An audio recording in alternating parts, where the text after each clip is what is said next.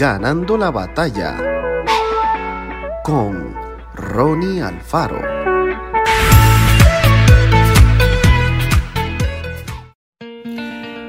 A los suyos vino y los suyos no le recibieron. Mas a todos los que le recibieron, a los que creen en su nombre, le dio potestad de ser hechos hijos de Dios.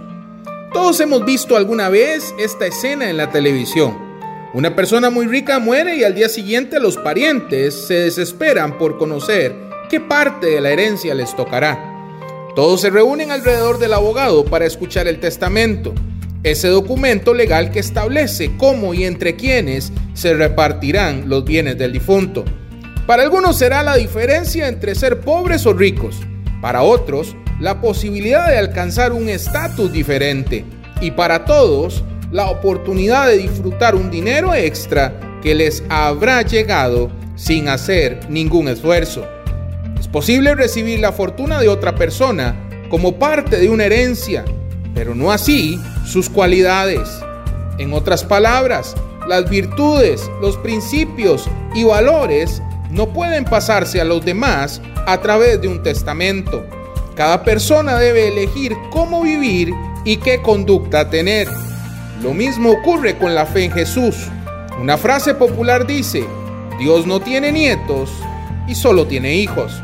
Y así es, no alcanza con que nuestros padres o abuelos sean personas que aman a Dios, obedezcan sus enseñanzas y traten de compartir el amor de Jesús con la gente. Cada uno debe tomar su propia decisión.